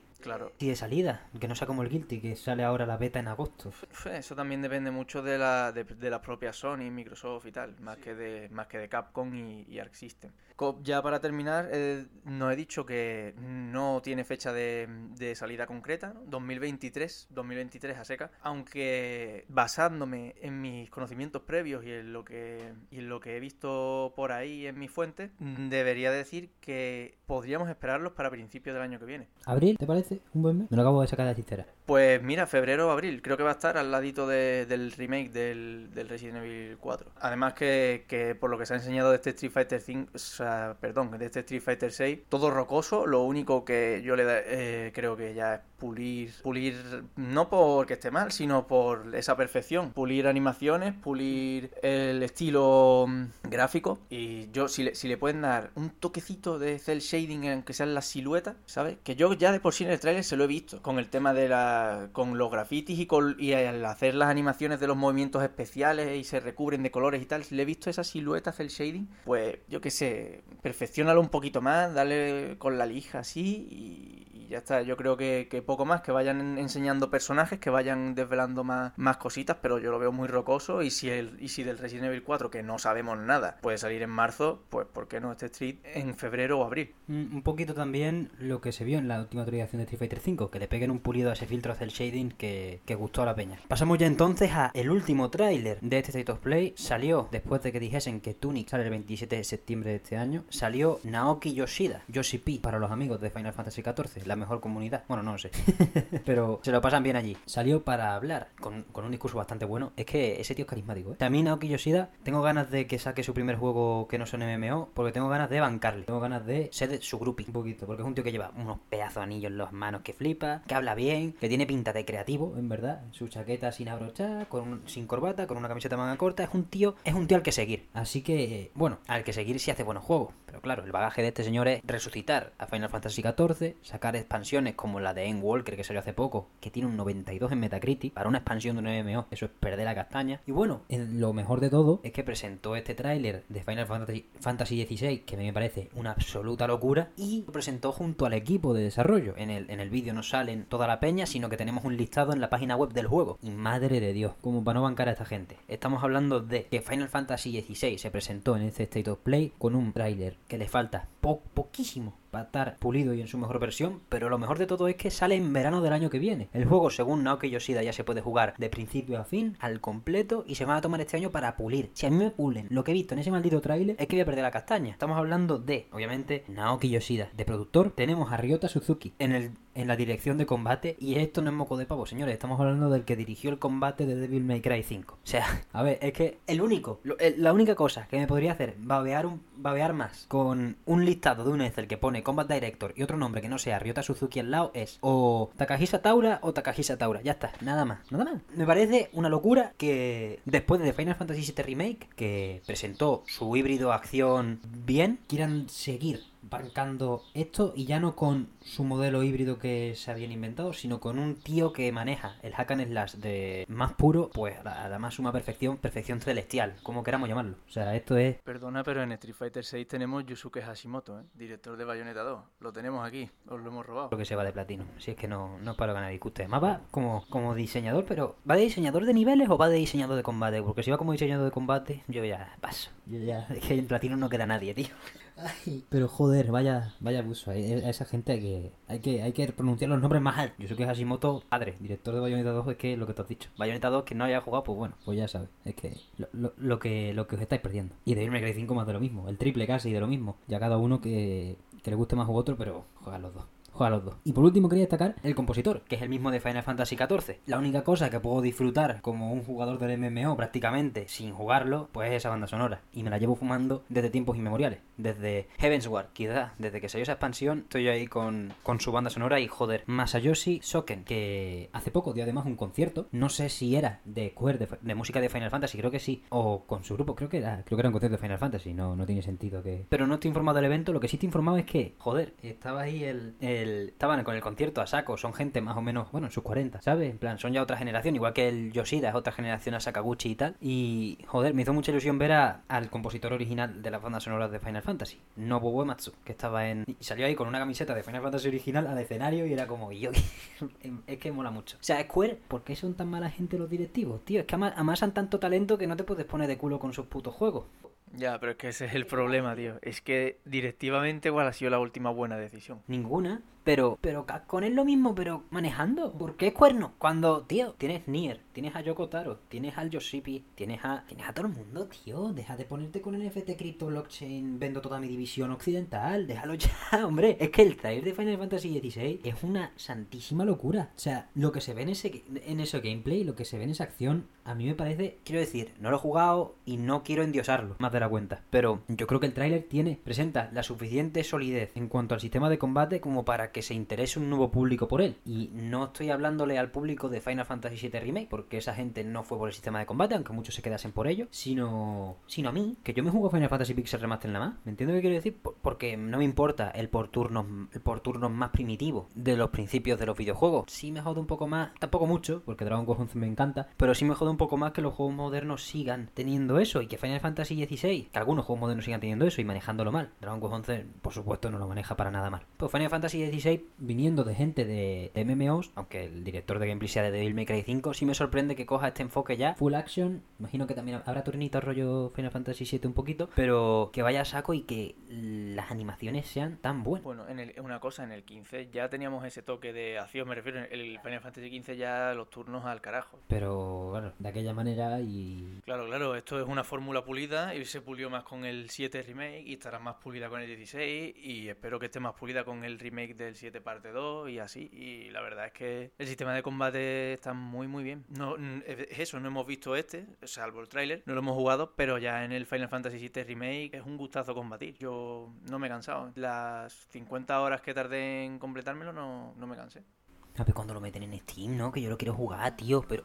Que yo lo quiero jugar, pero... La Epic Game. Yo. Y encima 80 cucas. O sea, ellos casi que si lo sacas en Steam no me jode tanto. Pero, tío, mi novio paga 80 pavos en la Epic Games, que es una tienda que ni abro nunca, que no tiene logros, que no tiene nada. Bueno, ahora está implementando los logros, pero es que no tiene nada, es lamentable. O sea, es una beta de la beta de la beta de Steam. Y ya Steam era mala por porque antes se podían vender de segunda mano tus licencias de tu juego y ya no, ya te tienen encerrado. Quiero decir, Epic Games intenta forzar el más distópico de los futuros en un futuro que ya lo suficientemente eh, restrictivo y mamón como para que yo me ponga ahora a pagar 80 pavos por un juego que voy a tener una plataforma en la que solo tengo ese juego y lo gratis de Epic. Que pueden ser más o menos o más o menos buenos. Me da igual, yo quiero tenerlo todo en un sitio aunque sea. O sea, si me vas a quitar la posibilidad de venderlo, de vender mi licencia digital a un colega, que eso fue hace un montón de años, quiero decir, yo no, yo no viví eso, yo me he informado luego. Pero si me vas a, me vas a quitar esa posibilidad de que el PC sea sostenible digitalmente, pues al menos déjamelo todo en un sitio bien, bien amueblado, ¿no? Como Steam, que, que bajo mi punto de vista es bonito, aunque también es verdad que me lo me he criado con él, entonces tampoco he vivido mucho de la, de la interfaz de,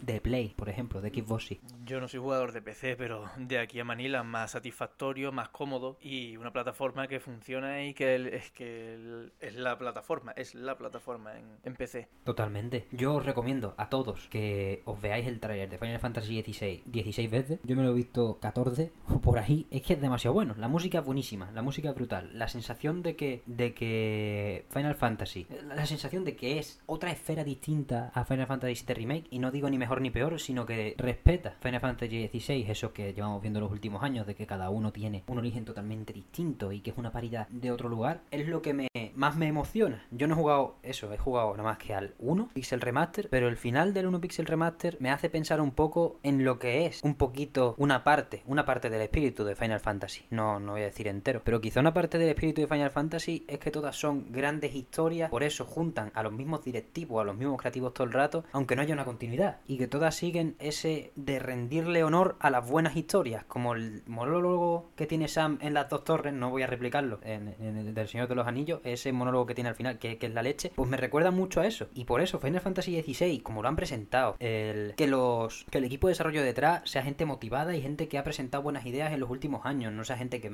ni gente puesta por Matsuda y su peña. No, bueno, obviamente Matsuda y su peña han utilizado que estén ahí, pero obviamente son gente puesta por la comunidad en tanto que Naoki Yoshida se ha sacado el rabo, voy a decirlo así malamente un momento, en Final Fantasy XIV. No tenían más cojones de poner a este tío porque Hajime Tabata se fue después del 15 súper mal por la mierda que le hicieron del transmedia y toda la basura de con Final Fantasy XV, el trato que le dieron a su obra. Y era el momento, tío, y, parece que vuelve a haber ese, ese aura que engloba Final Fantasy en general, pues con Final Fantasy XVI parece que ha cogido aire y cuando salga en verano 2023 te va a soplar en la cara que te va a dejar nuevo, ¿sabes? Y ahí estoy, ahí estoy con el picorcito de que verano de 2023 toda la tropa, no hay más remedio. Todos ahí en fila porque yo creo que poca gente va a querer perderse este juego. Creo que, o sea, esto es una opinión precipitada, pero no tanto por lo que nos enseñaron el otro día bajo mi punto de vista, pero yo creo que más allá de, de lo que al final casi el gameplay y tal, creo que nos lo vamos a pasar demasiado bien con este juego. Creo que merece muchísimo la pena eh, estar allí.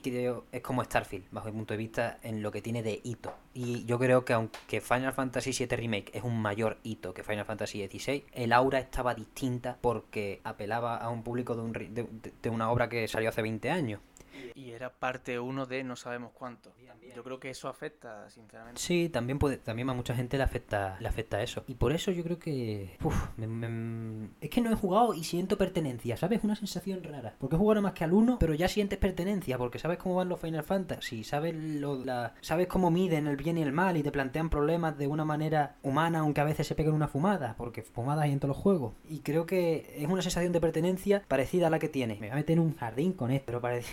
quiero decir, estoy aquí valorando obras sin haber hecho ninguna investigación remota, prácticamente ni, remotamente similar a la que hice, por ejemplo, para la parrillada de Halo Infinite. Tiene ese aura de pertenencia a la historia sin haberla vivido como tiene el Señor de los Anillos. Aunque sea un mundo con elfos, enanos, hobbits, tú te sientes que perteneces por el carácter que lleva. Y no sé describirlo del todo, a lo mejor me estoy equivocando brutalmente y tal, pero me sirve de suficiente base como para volver a emocionarme con Final Fantasy como me emociono con los grandes hitos de los videojuegos. Eso lo quería decir. Va a ser un temita, va ser un temita. Yo eh, al principio, para dar por culo, te estaba diciendo que no quería ni. que no me lo iba a comprar, que le dieran por culo al juego, pero me estoy calentando también. Y es eso, es lo que tú has estado explicando, que, que no tienen.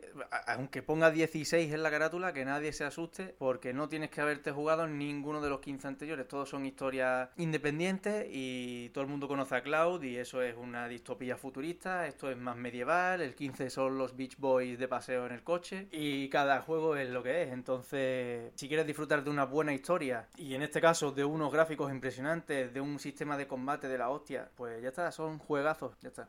Es un juegazo y o será un juegazo, esperemos, y, y ya está. Y no, no hace falta saber nada más, lánzate a la aventura. No quiero endiosarlo en exceso. Cuando hablaba de Final Fantasy, hablo de Final Fantasy en general. Y creo que lo que he dicho tampoco es tan descabellado frente a. Bueno, al bagaje que tiene esta serie. Obviamente 16, ya veremos cómo sale. Lo que nos ha enseñado a mí me tiene en la cresta de la ola. Pero lo que os pido es estar atentos a lo que vaya saliendo. No os lancéis tampoco en exceso. Quiero decir, a mí cuando, si en el Xbox and Bethesda Game Showcase de este domingo 12 a las 7 de la tarde, hora peninsular española, me enseña de Starfield y es lo más parecido a Fallout 76 que podríamos haber visto, pues quizá los deditos de los videojuegos se le quita de un plomazo. Pero, pero apelo a eso, a los hitos. Pero, pero cuidado con Square, reunidos en secreto, ¿vale? Formad, formad sectas, organizaciones secretas para hablar sobre el juego. No dejéis que Square sepa que estáis dispuestos a bajaros los pantalones, porque entonces a lo mejor nos metemos, en vez de en un mundo medieval, en un mundo de criptomonedas y NFT, y no queremos eso. Los icons, cada uno un NFT. Cada, cada técnica, cada técnica un, un mono con los cojones. Pero, pero solo puede, claro, pero como es NFT, es propiedad exclusiva. No, no, es que el iFree lo tengo yo, ya no lo puede tener nadie más. Oh, esperemos que no, esperemos que no y esperemos, bueno, sale a 80 euros, lo sabe Dios, como todos los de Sí, ya. sí, sí, sí. 80 cucas. Apreta- apretar los dientes porque en PC tenemos que luchar por eso, ¿eh? Hay que, vamos a intentarlo, vamos a intentarlo, señores. En, consola ya les.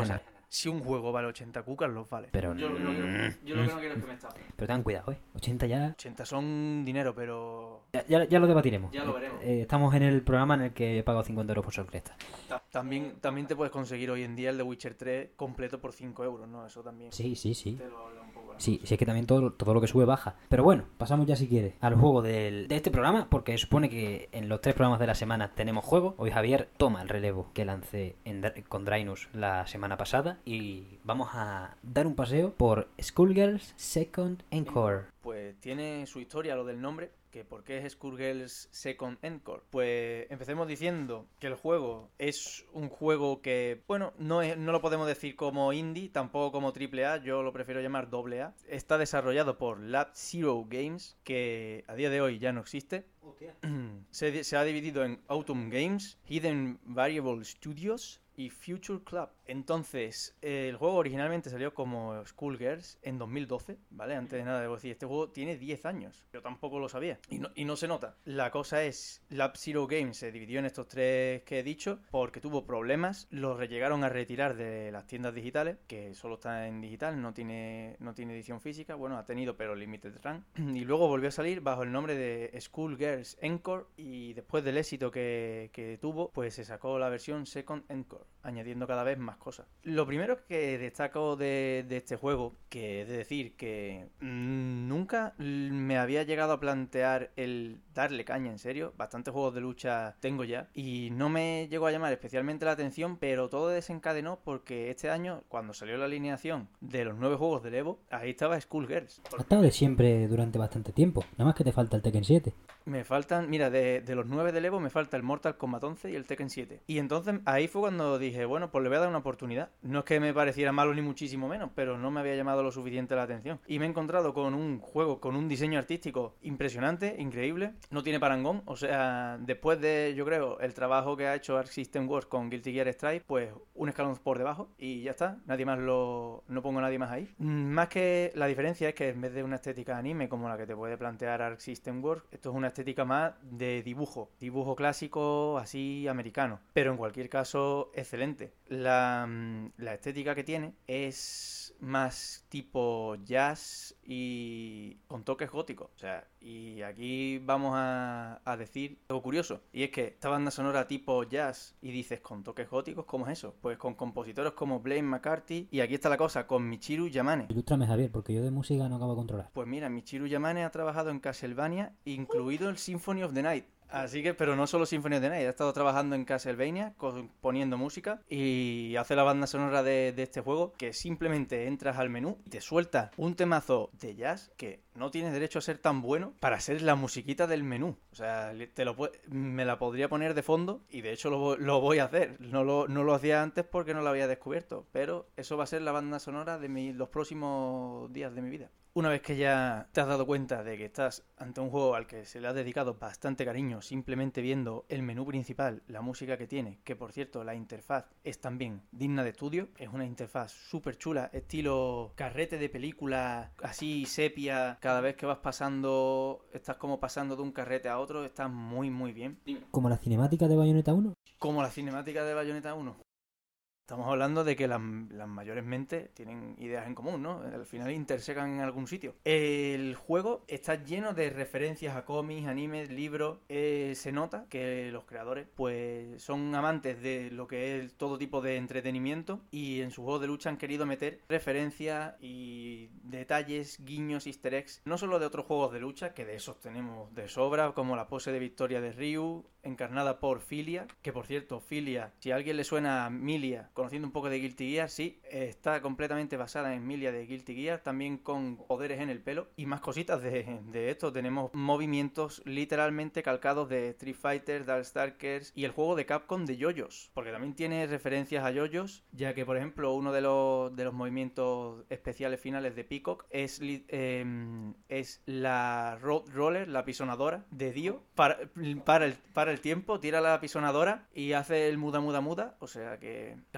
y luego Big Band tiene colores referenciando a Yotaro y las técnicas con el hora, hora, hora, hora. Y así con, con muchas más cosas. También puedes encontrar referencias a animaciones a Mickey Mouse, eh, incluso color alternativo de, eh, completamente calcado al de Hatsune Miku. Puedes encontrar también eh, armas de Final Fantasy.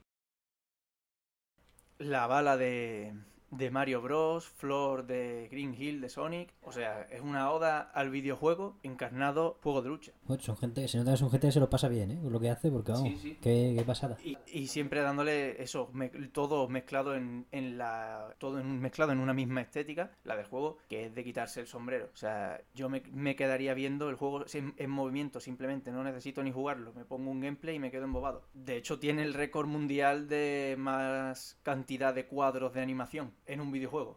¿Qué es un cuadro? ¿Cómo, ¿Cómo, va eso de los cuadros de animación? Los cuadros, los cuadros de animación, pues como lo, los frames, eh, los famosos frames del juego de lucha, oh, pues cada frame, cada cuadro de animación eh, normalmente está dibujado. Es verdad que lo pueden hacer también por ordenador, pero en este caso, como en, lo, en los de Arc System al principio, son dibujos. Es decir, que cada si un, un segundo son 60 frames, pues tienes 60 dibujos en cada segundo para que se vea al personaje moviéndose, como en las caricaturas de antiguamente, estas del librito que vas pasando las páginas muy rápido y se va moviendo así. Pues este es el juego que tiene el récord mundial de más cuadros de animación y eso era cuando solo tenía 14 personajes. O sea que en 14 personajes había más cuadros de animación que en ningún videojuego. Estamos hablando de, ese nivel, por eso digo, no podemos decir que el juego es indie, no es indie, pero tampoco tiene ese presupuesto triple A, porque ya digo, no tiene ni siquiera una versión en físico más allá de Limited Run, se queda a medio camino en lo que es un doble A, que yo creo que reúne lo mejor de ambos mundos, no está limitado por medios económicos, pero tampoco está corrompido por esos medios económicos, sino que tiene ese toquecito más, más de autor, ese toquecito más de amor y de si quiero meter referencias a mis productos favoritos, pues los voy a meter.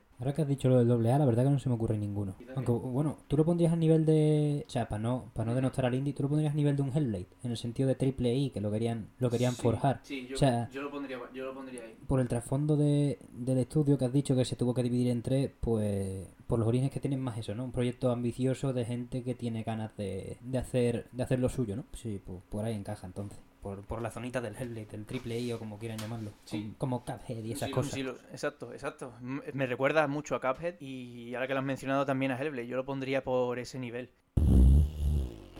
Incontestable, Hellblade. Qué cosa, y yo- es que es increíble, increíble. Y, y todavía tengo que, que investigar más sobre él porque no sé por qué hay gente a la que le da miedo. No lo entiendo. Eso eh, ya veremos.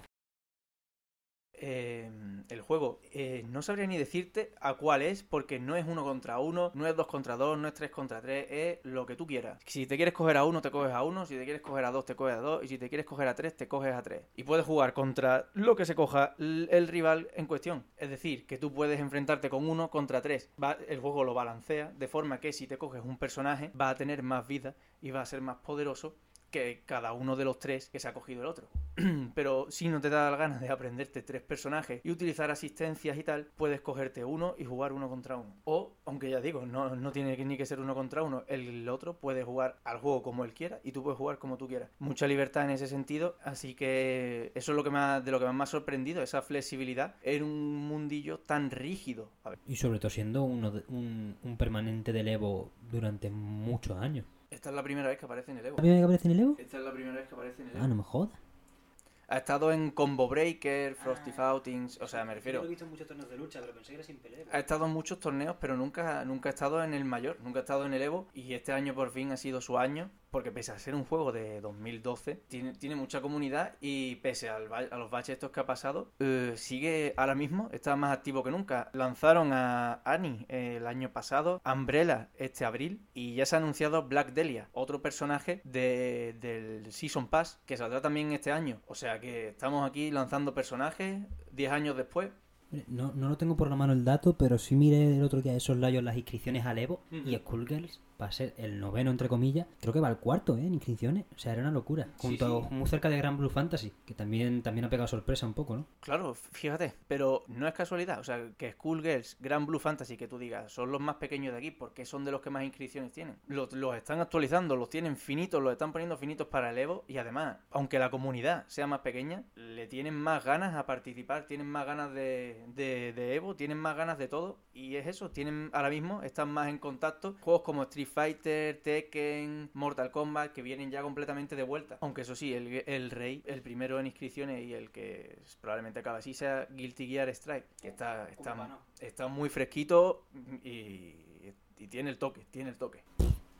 Es demasiado, Guilty. Una de las cosas que más, que más puedo destacar también es el modo tutorial, uno de los más completos, que junto con esa libertad que te da a la hora de, si no quieres, no tienes que aprender a hacer tantas cosas, es decir, que el juego tiene una cantidad, voy a decirlo, apabullante de, de cosas que puedes hacer, tanto como para que alguien que lo vea desde fuera diga, parece muy complicado, pero no lo es. Me parece un juego muy bueno para meterte en en el género, además de un juego que no parece, ya digo, el juego de lucha tal. O sea, no estamos hablando de un juego que ha venido para seguir los patrones del el molde del juego de lucha, de esto es así, esto es rígido y esto es tal, y bueno, si quieres te lo pongo un poquito más fácil, como a lo mejor va a ser Street Fighter 6. Sino que yo he venido, he jugado un videojuego, resulta que es del género de lucha, pero quiero decir, no es videojuego de lucha antes que videojuego, que es verdad que hay muchos que el nivel de especialización ha llegado a ser tal que me da la sensación de que antes de ser videojuegos son videojuego de lucha. O sea, es el juego, es juego de lucha, antes que videojuego incluso.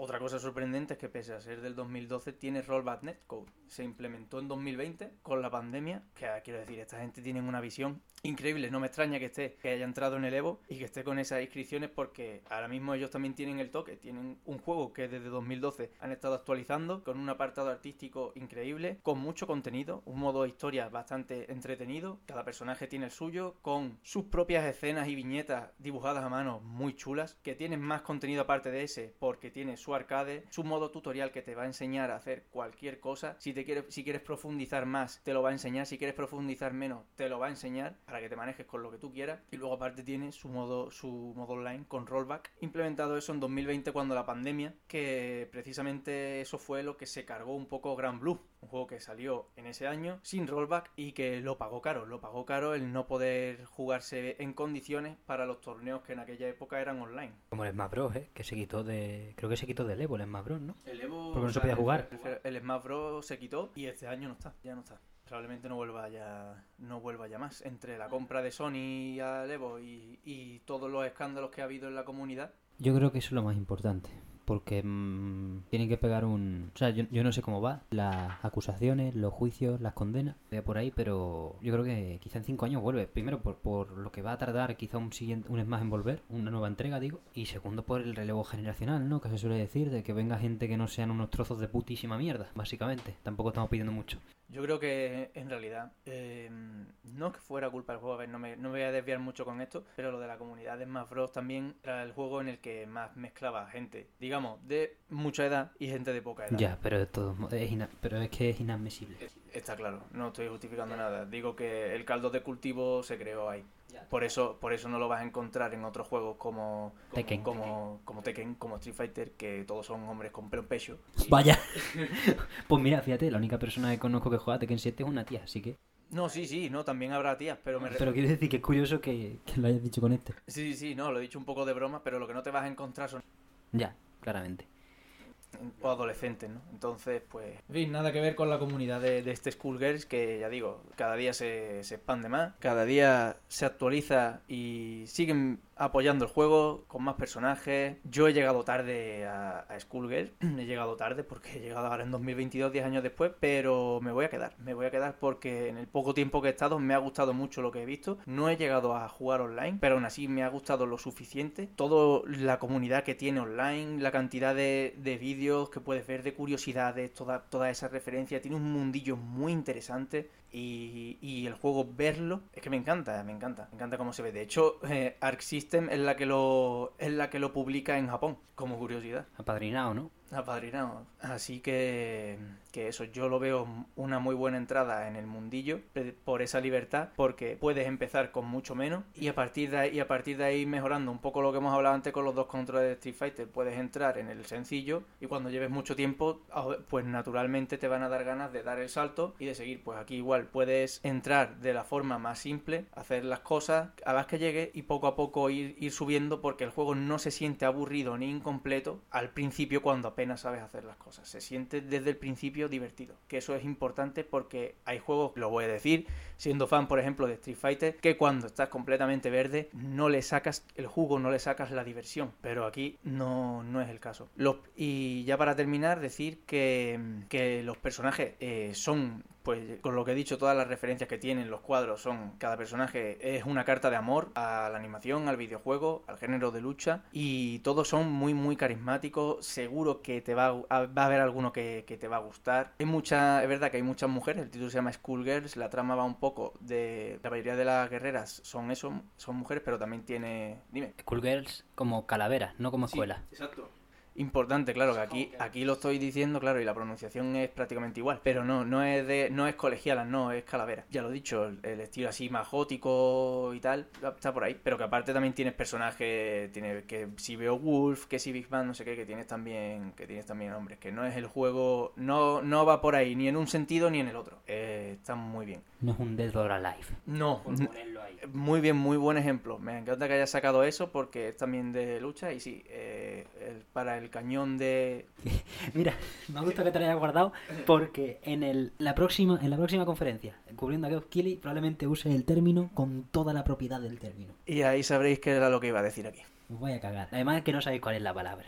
No, no, No, no, no Pero no, no, no va por ahí. Es un juego muy, muy serio y que, y que, y que lo que derrocha es eso, amor por, por la animación, por sus personajes. Y no tengo nada, nada malo que decir, salvo que, bueno, es verdad que el, el que fue al principio el director del juego, Mike Simon, y por decir algo, algo malo del juego, fue acusado de problemas de acoso sexual. Y fue entonces cuando se disolvió Lab Zero Games, después de que él hubo muchos problemas, despidió a todos los trabajadores, pero hubo final feliz, ya que muchos de estos trabajadores crearon el estudio independiente de esos, de esos tres que he dicho antes, Future Club, que colaboró con Hidden Variable Studios en el contenido futuro de Second Encore, del juego que estamos tratando, de Skullgirls.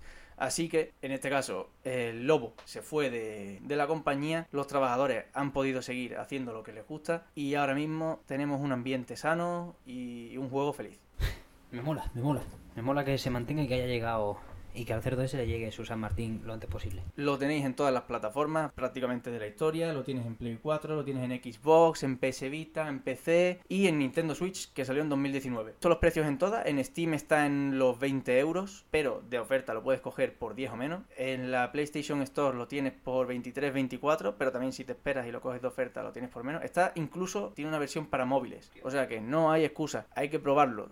si te gusta el género de lucha es imprescindible, te lo digo yo, que soy un flipado de este tipo de juegos. Y si no te gusta, mírate un vídeo, ¿vale? Mírate lo que he dicho del diseño de personajes, mírate la estética, mírate la banda sonora. Y si te gusta, si te da el gusanillo, échale, échale que a lo mejor resulta que te mete, aunque no sigas luego con otros juegos de lucha, pero ya digo, es un pedazo de videojuego y no lo no hay que crucificarlo por pertenecer a la comunidad. Además, estaba mirándolo aquí, tiene Remote Play Together. O sea que si te lo compras con un colega, podéis jugar a través de la nube de Steam que funciona del carajo. Ya lo hemos probado nosotros con Guilty Gear Strive. Tiene Remote Play para un PC, en la tele, para tablet y para móvil. Es decir, con una copia, el paraíso. Y va muy bien, ¿eh? es verdad. Nosotros lo probamos con Guilty Gear Strive. Antes de que lo tuviera yo, se lo compró este señor de aquí. Y estuvimos de 12 de la mañana a 4 a partida una detrás de otra. En silencio, tío, como Goku y Vegeta. Fue una cosa, Una cosa, o sea, yo, el clic, dio el clic y ya está, se acabó. Pues bueno, Ahí están los juegos de lucha. Se viene el Evo en dos meses. Yo pensé que era antes. Eh, tendremos noticias tanto. Bueno, de Guilty Gear yo hubo noticias hace poco. Mm. ¿La actualización del Gran Blue ya la han aplicado o no? Sí, salió el día 3. Vale, pues iremos viendo cómo se van desenvolviendo estos juegos para la mayor cita del año.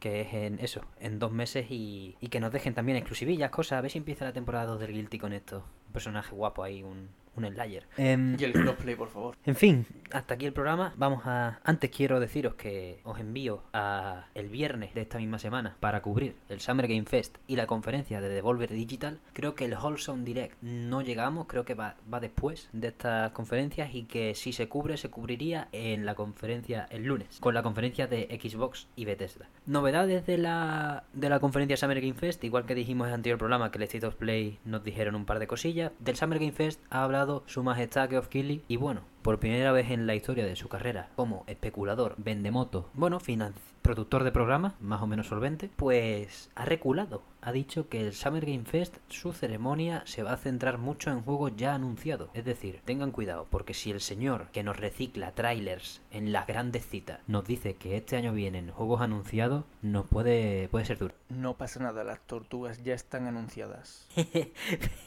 Esa es buena, ¿eh? A ver si es verdad. Y significa que son anunciados sin fecha. Lo dudo, pero esperemos que si ya han confirmado, por ejemplo, que va a estar Calisto Protocol, pues no os extrañe para el que quisiera ver más que reciclen el gameplay de este State of Play, que ya podéis ver. Eso está muy feo, ¿eh? Eso es muy de Geoff Keighley, ya lo ha hecho antes, en conferencias en las que las vendía como el oro y lo más grande, pues en una que la vende como juegos ya anunciados y vamos a estar humildes, tengan cuidado. Es una conferencia de sufrir, yo a todo el que esté escuchando esto y lo escuche antes del el fatídico jueves a las 8, le recomiendo que se la salte y que se venga con nosotros, porque la vamos a cubrir probablemente en 20 minutos, porque va a haber poca cosa de lo que ya, ya hemos dicho, y joder, más rápido, es que ya no es por, por escucharnos a nosotros en vez de él, sino por puras matemáticas, la conferencia van a ser dos horas y media de puro vendemoto, que me las voy a tener que tragar para traeroslo bien resumido, mientras que os lo vamos a dar nosotros en 20. Y aparte, cosas extras. Devolver Digital tiene su conferencia a las 12 de la noche, en la madrugada del jueves al viernes, es decir, justo inmediatamente después de que acabe Geoff. Y vamos a estar a tope, vamos a estar a tope porque además es la primera conferencia con invitado, como ya dijimos en el vídeo horario del P3, que si queréis consultarlo, por ahí andan los últimos subidos del canal, o os pongo una tarjeta ahora aquí en el vídeo, pues se viene Javier Iruelo. Así que vamos a estar tres, vamos a estar más un poco de pachangueo, voy a intentar controlar el rebaño de todos modos, porque pues, aunque Geoff Kelly vaya a cubrirse rápido y se esté cubriendo ya las espaldas, vamos a tener probablemente muchas cosas de las que hablar y va a ser justo el día después cuando lo vamos a grabar, así que va a ser un día de dirigir el programa, más o menos. Tengo bastantes ganas de, del viernes, tío. A ver, qué tal sale. Tengo más ganas del domingo por la promesa, por, por- porque me promete más, pero Devolver Digital siempre está ahí para alegrarme la mañana. Ojalá se vea lo nuevo del Nómada Studio, los de Gris, que llevan tiempo cocinándolo y no digo que ya vaya siendo hora, se tomen el tiempo que quieran, pero un poquito, poquito, una cosita, hombre, una cosita, que Gris es un pelotazo, pero tiene ya 5 años o 4. Nada más, nos podéis ver en YouTube y nos podéis escuchar en Spotify, Evox y Acast. Cualquier comentario, cualquier crítica que tengáis, la podéis comunicar a través de todas las vías oficiales y es del más grande valor. Si la crítica es que subamos el volumen, eh, dejadme que os haga una pregunta. ¿A qué volumen lo escucháis? Ya por curiosidad, en serio, para tomarnos, para tomárnoslo en serio no, o sea, me refiero. No te preocupes, yo lo subo, no te preocupes. Pero lo, lo de, o sea, me- quiero saber si la gente lo escucha con el volumen al mínimo y lo que quieren es que subamos nosotros el nuestro. Tú no te preocupes que yo soy el que lo edita, así que va, a estar gestionado. Es más, un día, hoy no ya porque se nos está, ya llevamos un programa largo, pero un día voy a hablar de cómo edito el programa, que no es un proceso sencillo, ni lento, ni, ni corto. En fin, si tenéis cualquier cosa, también si nos queréis apoyar, tenemos un coffee, coffee.com barra mesonsol para dejarnos ahí un poquito de metal, lo que sea, que nos mueva un poco. Nada más, me queda solo agradecerle a Javier su actuación en el día de hoy, primero de tres como mínimo en estos días. Nada, tío, gracias a ti. Gracias a ti que estás en todas y siempre a un nivel excelso. Nada más entonces, muchísimas gracias por todo, una vez más, y nos vemos el viernes, no la semana que viene.